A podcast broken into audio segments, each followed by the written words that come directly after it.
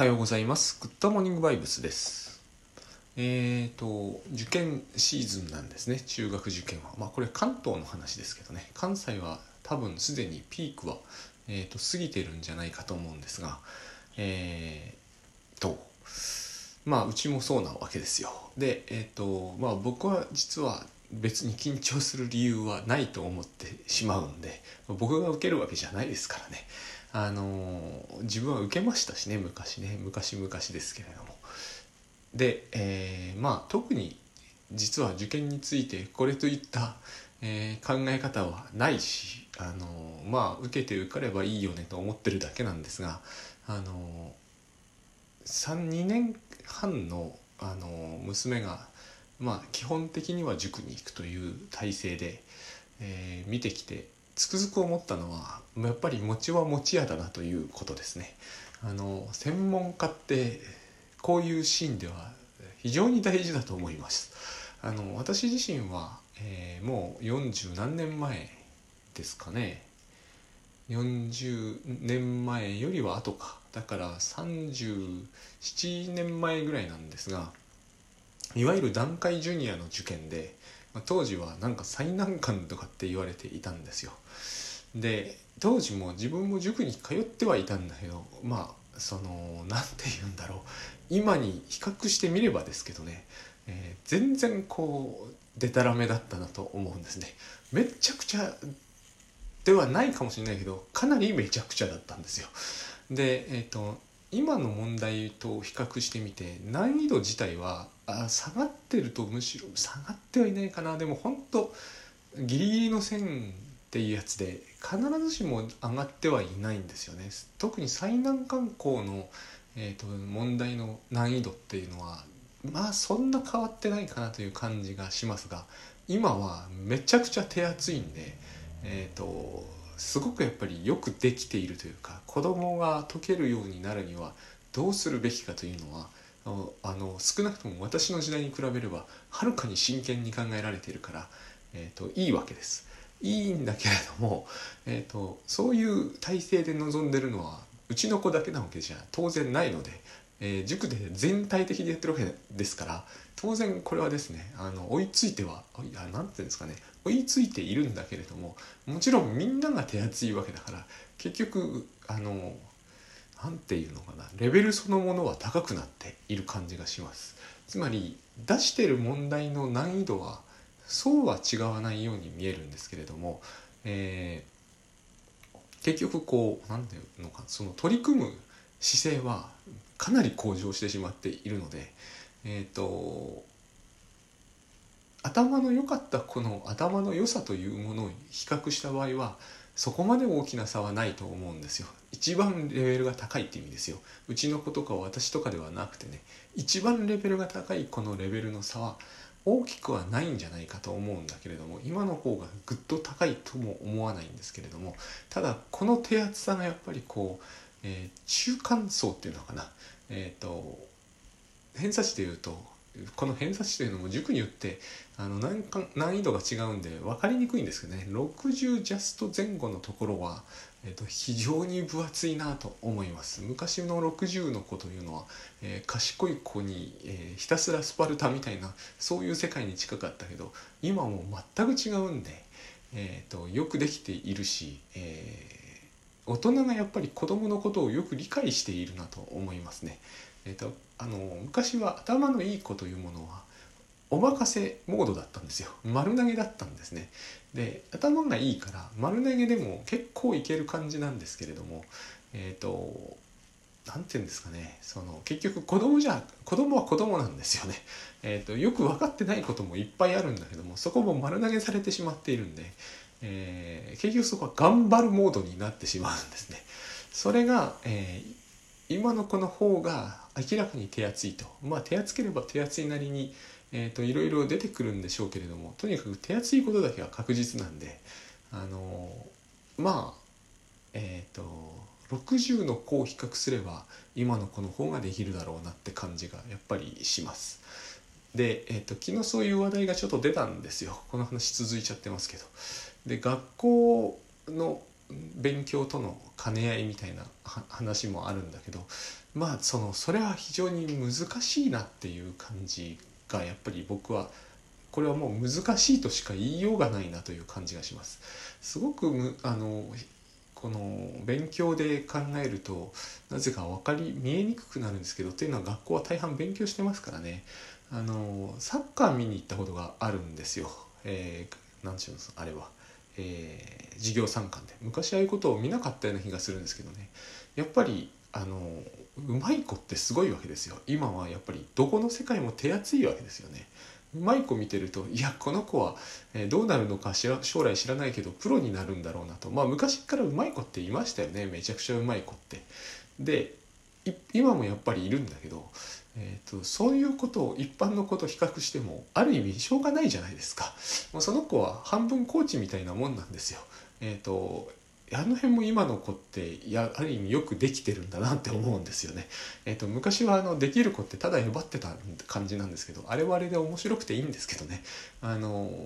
今のできる子ってコーチをしちゃうんですよねしてくれるんですよ。でうちの子は明らかにコーチにかかる係であってうちの子とあの子を比較しても始まらないわけですよね。あのような現象が算数とかで起きるで多分算数の場合はもう少し差が開いてしまうということもあるから、えーと、それを同じラインで競わせるっていうのは土台無理があるっていうあのうちの子のようにこうサッカーとなるともうまあ冗談のようなただ僕だって冗談のようだったから、まあ、それが女子女子だから一層冗談のようになってるというだけなんだけれども、えーとまあ、しょうがないですよねこういうのを得て増えてというしかないだろうと。であの一般の体育ではあんまりないですけれどもあれは要するに、中学受験を逆上がりではテストできないということなんだと思うんですよ。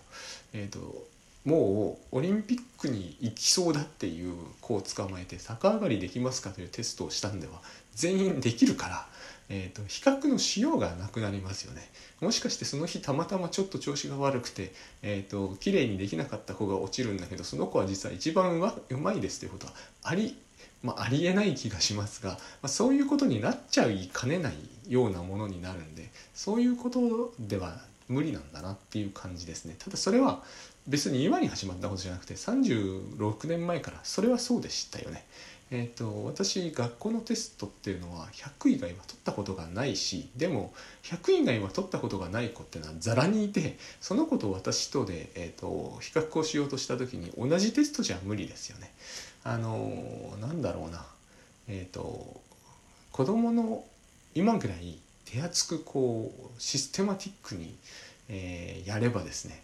えっと、その藤井聡太さんみたいな人が出てくるわけですよね。あの子小学生の時に八段に勝ったわけじゃないですか。段級っていう意味で言うと多分プロの段持ちって素人にはなんか1万回やっても1万勝っていう形になるはずなんですよ将棋って。だから小学生の段階でえーと、八段に勝つとかいう話になってきたらもうそれは全然、えーと、他のことを将棋を指しててもしょうがないわけじゃないですかそういうことになりかねないなと思うんですよね今みたいに、えーと、手厚く手厚くやると,、えー、と10歳代でも全もう完全にこうそのその世界の最高峰みたいなところに行ってしまうので多分そういうことは僕は算数の世界とかでも起きてると思うんですよ。えーと今のあの私も娘の第一志望の学校を見てると,、えーと、この問題を時間内切られたら、えー、自分で6割取れるかどうか疑わしいなと思います。すっげえ訓練していけば8割はいくと思うんだけど確実に。6割いくかどうかパッとやったら疑わしいなと。僕これでも現役時代はセンターであの国立で理系でしたからね。あの数学はセンター試験で9割はいってたんですよ。でそその頃に比べればおあのそういう能力は下がってますけどやっぱりそういうもんじゃないんですよね。で僕当時からあの中学受験の能力だけで言えば自分の能力が最大レベルだったのはやっぱ小学校6年の時だったと思うんですよ自分自身の中では。決してその後伸びてはいかないんですよね。あの同じようなこと問題はもうあんまりやらないんでああいうああいう特殊な世界ですよあれは。で私自身あの方程式使えば解ける問題は増えてるのは分かるんだけど今の問題は非常によくできていて小6はみんな、えーと、少なくともそのレベルの子は方程式は十分に使いこなせることは分かってるから方程式使うだけでは解けないようになってんですよね。あの解ける問題もありますよたくさん。あのその辺を何て言うんだろうえーと、これはちなみに明日の参考とかにしないようにしてくださいね。あの、餅は餅屋なんですよ。専門家が一番いいです。私全然専門家じゃないんで、ただ受験を経験したというだけなんで。あのー、そう。これが方程式で解ける問題なのかどうなのかを、えーと理解するということが問われてる感じがするので、えーと、方程式で解けるやつは方程式立てればいいんでしょうけれども、えーと、で立たないやつにまで立てても解けるようにはなってないんですよね。仮に、えーと、立てて解けるにしてもですね、えー、とむしろ手間がかかっちゃうというように作られているんですよ。あの辺もすごくこううまいことを考えるよなと思うんだけどやっぱりその辺もこう子供っていうのは面白いなと思うんですがえっと、これにはこの解き方こっちにはこの解き方っていうのを教えるとそういうふうにできるんですよね。僕あれは到底無理だなと自分は思うんですよ。ああいうふうには、えっと、私はやらなかったから、えっと、可能な限り秀で解くとかあからさまにその場合分けのやつはあからさまに場合分けで解くんですけれども何て言うんだろうこのよくわからない、えーと、課題を、えーと何山っていうのが増えてるわけですよ言ってみればあの鶴亀山みたいなやつがですねなんかやたらあるわけですね。だけど全部使い分けられるんですよね。だからこういうのも専門家の視点ってやつで、えーと、私にない視点なんで、えーと、と私だったらば強引に方程式で解くっていう感じになる気がするんですよね。今の私ならばね。でそのその段階ですでにアドバイスにならんわけですよ。だからあの専門家っていうのはえ、大事だなとああいう人工的な世界ですからね。もう人工的な世界そのものなので、えーと、人間技に対してやっぱり人間技なんだなと思います。そしてそれを何年もやってきた人ってやっぱり強いんですよね。あの話を聞いてると,、えーと、先生もそうですけど塾のスタッフってほんとすごいなって、えー、と思います。これを20年間やってきてるから、えーと、いろんなことがその世界の中でに限って見れば見えるんだと思うんですよ。ここにお任せするということになるんだなと。あのやっぱり将棋を我流でやってちゃどうにもなりませんよね今みたいな時代には。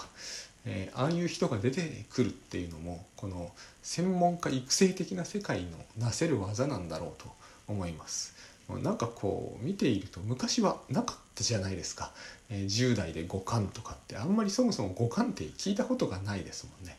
えっ、ー、とそう昔なんかは本当に60代とか50代とかその辺の人たちが名人とかなのが僕の子供の頃はザラだったような気がするんですけど今はもうそういう人のそのおじいちゃんおじいちゃんしてる将棋指しっていう方はあんまりその第一線で見なくなったっていうのから久しい感じがするんですよ。やっぱりこれはあの専門的に突き進むという道がある世界はだんだんこうなるしかないよなとうんと思いますね。でえっと盛大なまま十数分が過ぎているんですけど、まあ、そういうわけで私は私自身はですね、えーと、これでも受験って5回ぐらいやってきた気がする。あのアメリカを含めればですねえーと、アメリカの大学院センター試験みたいなのがあるんですよ。もうあれは本当地獄というかなんというかあれもだから専門的にやんないとダメなんですよね。自力でやってたんではあんなのに歯が立つはずないのにあれを自力で僕がやっていたからああいうところが自分的なんですよね。だからあの PhD 取れないわけですよ。まあこれも余談なんですけれども。でえっとそうそうあのこの話を聞く時もですね、まあ、グッドバイブスとタスクシュートはやや別としてもその精神分析とかは是非こう専門的な話ではないということを、えーと、よくよく含んでおいてほしいんですね。あの僕はむしろ世の中に将棋がというものがありますよというラインなんですよ。このレベルで精神分析というのは世の中から無視されているんですねそして今、えー、ますますなんかこう下火になっているっていう状況がありまして昨日のような話なんかも、えー、昨日のっていうのはごめんなさい。え、ー、と昨日ふじみ野であのお母さんが亡くなってえーと、お医者さん、えー、殺しちゃったっていう事件ありましたよね。昨日あったわけじゃないですけどだんだんそういうことが分かってきて報道されてますよね。であれもすごく精神分析的に見るとそう見えるはずなんだけど母子一体っていうものがまずキーワードとしてかすめるじゃないですか。あの報道の情報だけでは全然物足りなくて、えーと、本当は何だか全然わかんないですよ。本当のことはわからないというのはまさにその通りですがでもあれで母子一体という母子ユニットとか、えーと、母子っていうものがこうハイフンつくやつねかすめないとは思えないんだけれども一般的な報道ではそうではないでしょう。なんかこう、えー、お母さんを溺愛した異常な人みたいになってるじゃないですか。ここに、えーと、世の中に精神分析な視点っていうものは今、えー、お呼びじゃないに等しいんだっていうことがなんとなく感じるんですよ。感じるというかなんとなくやっぱあるんですよ。あのつまりえっ、とそういうふうに見ている人はいいっぱいいると思うんですよ。母子ユニット的なものがかすめるような感じでは少なくともかすめて見ているような、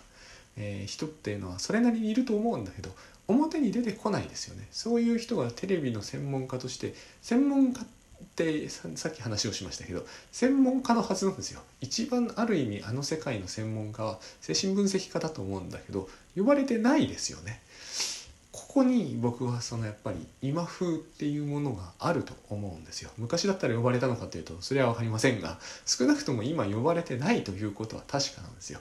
だけれども、まあ、あれはいろんな解釈の仕方があの段階ではあるし全然こう情報乏しいし、えー、推論に推論を重ねる世界になっちゃってますけどそれにしてもですね、えーと、精神分析観点が、えー、薄いどころかゼロだな。っていうのがやっぱり気になるわけですよね。なぜお母さんにそんなに固執するのかっていうようなニュアンスになってるじゃないですか。えーと、そうでは全然ないだろうってやっぱ僕は思うわけですよ。でそうするとマザコンって話になるじゃないですか。この言葉もですね言葉っていうのは実にこう、えー、も厄介だなと思うんだけれども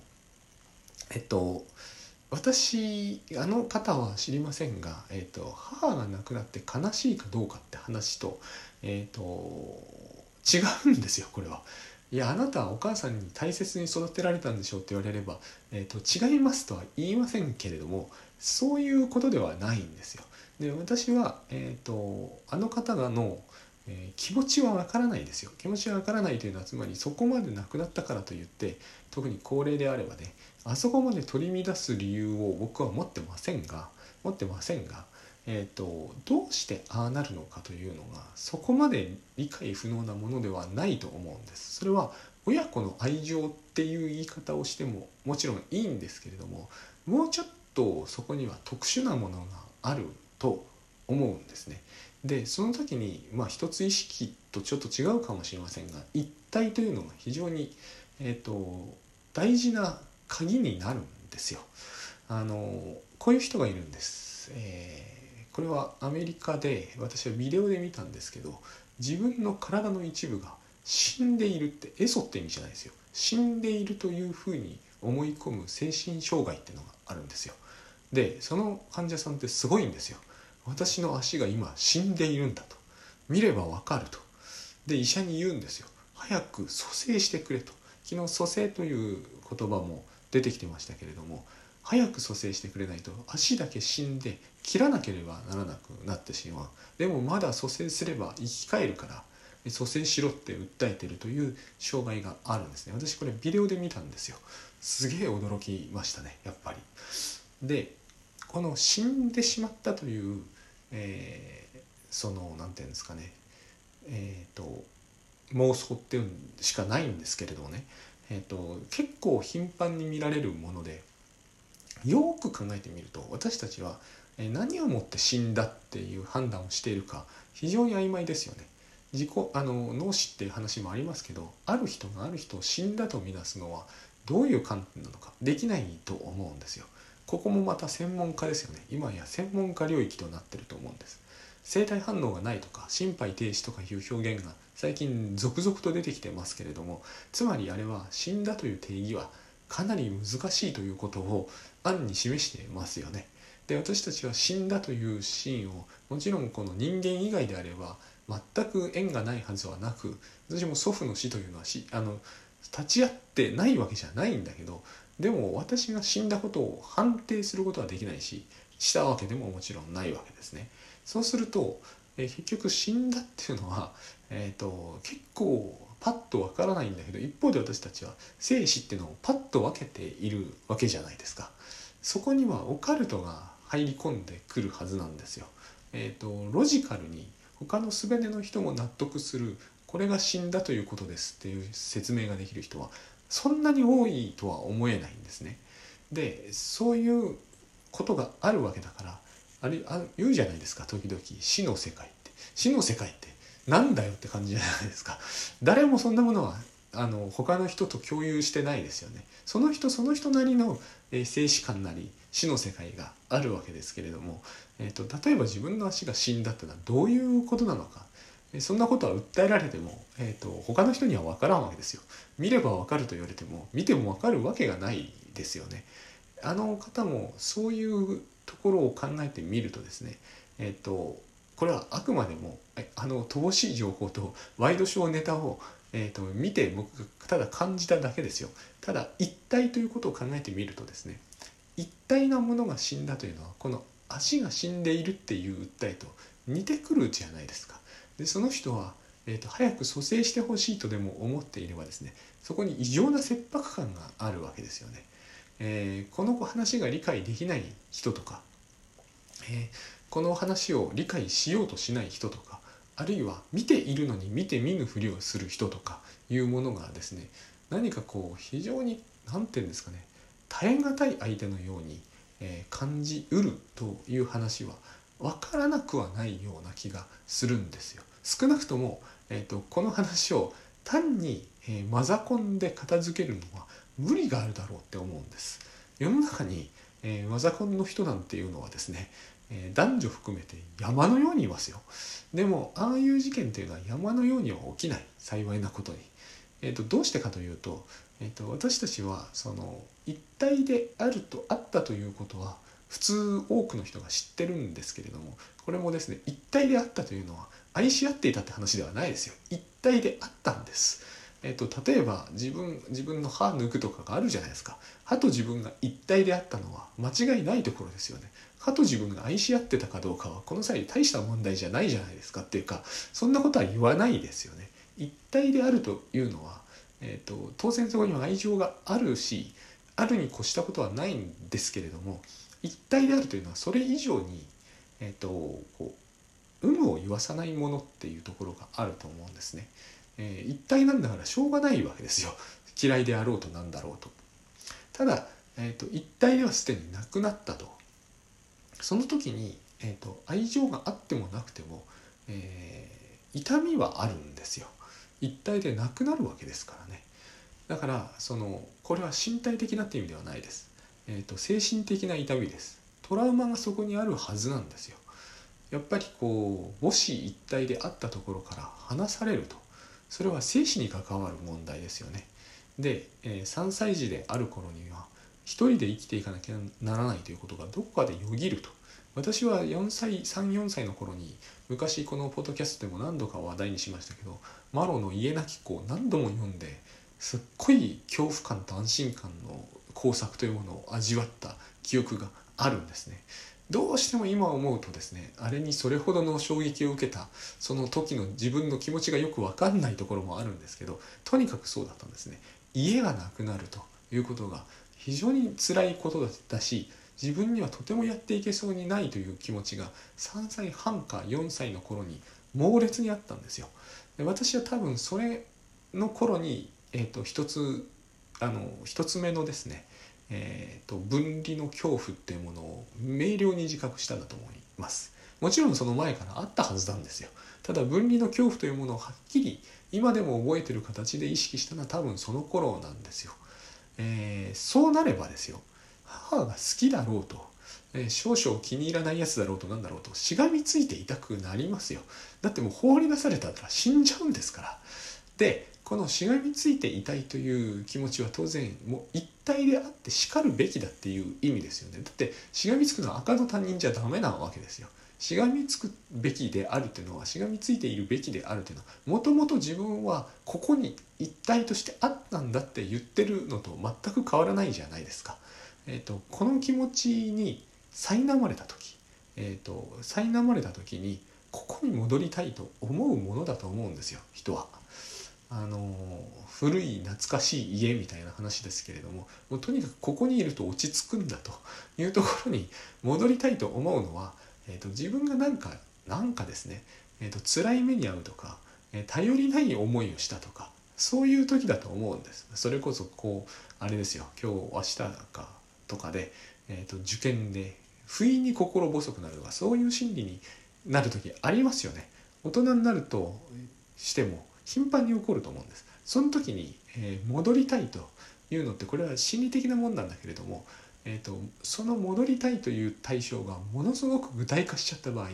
これが僕はその意味の具体化ってやつで、えー、私たちが持つ一つの危険な状態なんだろうなと思うんですよ。あの赤信号イコール絶対止まらなければならない何かみたいになってしまうようなあの独特の融通の利かなさとえっ、ー、と何て言うんですかねあのなんなんていうのかな抽象が具体化するという大きな問題なんですよね。これも私たち結構頻繁に経験するし経験して当然なんだけどこれを言い出す人はなんかこう発狂者みたいに扱われ、まあ、そういう言い方も全くできないわけじゃないでしょうけども、えーと、おかしなことではそんなないと思うんですよね。えーと、つまり象徴としているものがですね全然象徴じゃなくなってそれ自体になっちゃうみたいなこの説明の仕方非常に分かりにくいですね。えーと、ATM があの秘密基地で自分を睨んでるんだとか言い出す時のそれですよ。これを言うとやっぱりなんかこう精神病院に行きましょうみたいな話になりやすいんですけれどもねえっと、あると思うんですよ私たちにはそういう部分が。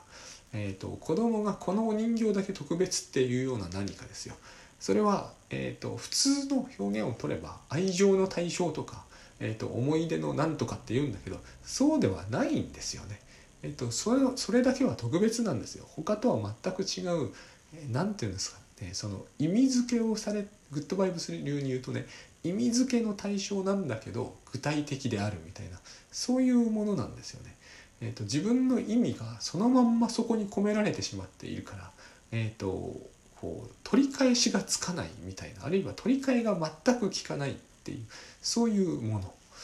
そういうふうになってしまうと大変なんですよやっぱり。あの私はあの患者さんにとってお母さんがそういう対象になぜかなってしまったんだと思うんですね。えーと、普通の母親というのは象徴的なんですよやっぱり長らく一緒にいるいればいるほどそのいろんな意味で象徴的なんですよ。それが、えーと、おかしおかしな意味でっていうのかな。あまりにも象徴が、えーと、有意義で有意味でありすぎて、えー、と意味付け丸出しみたいになってしまってあの何て言うんですかね。そういうのって僕あると思うんですよね。酒飲みとかがこのお酒とかにやたらこだわるとかありますよね。なんかこうえーと、私たちほら神棚に神棚みたいなものを持つじゃないですかあれもそうですよね。えーと、神棚には例えば座っちゃいけないとか、えーと私の家は寺だったんでそんなのばっかりだったんですけどああいうふうにして人はあの自分の象徴機能をえーと、具象化していくんだなっていうのがあるんですよ。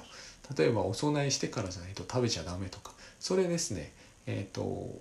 ただの決まり事のように思うと思うんですけど例えば寺の人間でお供えしてからじゃないと絶対食べられないりんごをお供えする前に食べると実に驚くような感覚が生まれるんですよ。つまり僕はそういうのを実験的にやったことがあるということなんですけどね。あのそういう感覚っていうのは何、えー、て言うんですかねまさに僕らは意味付けしてるんだなと。リンゴはリンゴですからね。あのリンゴの味しかしないと思うじゃないですかそうではないんですよ意味付けというものを徹底的にやっていくとえっ、ー、とまなんつうんだろう舌がしびれるとかそういうことが起こるんですよ。それを起こすのは実に簡単だってことです。でえーと、そういうことがあったと僕は思うし、えー、そういうふうな事件に見えるんですけれどもだったらもうそこは精神分析の人が少なくとも何か言及してくれてしかるべきだよねと思うんだけど誰も出てこない。いっぱい報道されてるのに多分一人も出てこないやっぱこういう不在しているものみたいなのがえっ、ー、とだからこの観点であれを見るということは社会的にはもう全然こう正当じゃないんですよね。でもやっぱり自分はこう今言ったようなあれは意味付けだし、えーと、母子一体感というものを如実に何があったのかわからないですけどね、えーと、彼にしてみるとそのあのいきなり母親から切り離されてしまったらですね、えー、この世で生きてはいけないんですよ。お母さん何かしてくれたのかというとそういうことではないんですよ。ただあえて言うならば私はやっぱり2つあると思うんですよね。一つは彼のニードがニーズに変わるには、えーと、あのお母さんが生きているっていうことが大きな意味を持ってたと思うんですね。もう一つは、えーと、彼の甘えというものを象徴的に受け止めてくれるのは彼にとってはあの、えーと亡くなったお母さんだけだったというのは違和感がありますがだったんだろうなという感じはするんですよね。でここはわからないんですよ。所詮本当のことはわからないです。僕にわかる話でもないんです。ただ私に言えることはえっ、ー、とそういう存在が私たちの、えーと、中というのか外というのか知りませんがありまして、えーとこの機能が損なわれるというのはそれほどの大問題だっていうことなんです。私のニードがニーズに変えられるそういう仕組みがこの世の中にはあるし私の心の中にもあってちゃんと機能しているこれはもう超大事で、えー、全てのベースになると思うし、えーと、そこに中にですね情緒的に甘えを受け止められるということが、えーと、日々というかもうほとんど今ここで瞬間瞬間にないと、えー、それが剥奪されると、えー、私だって、えー、銃は撃たないと思うんですけれどもまあ、錯乱ぐらいはしてしかるべきだとやっぱ思うんですよね。それくらいの、えことがここにはあるはずだと思うんです。でまあいいですねとりあえず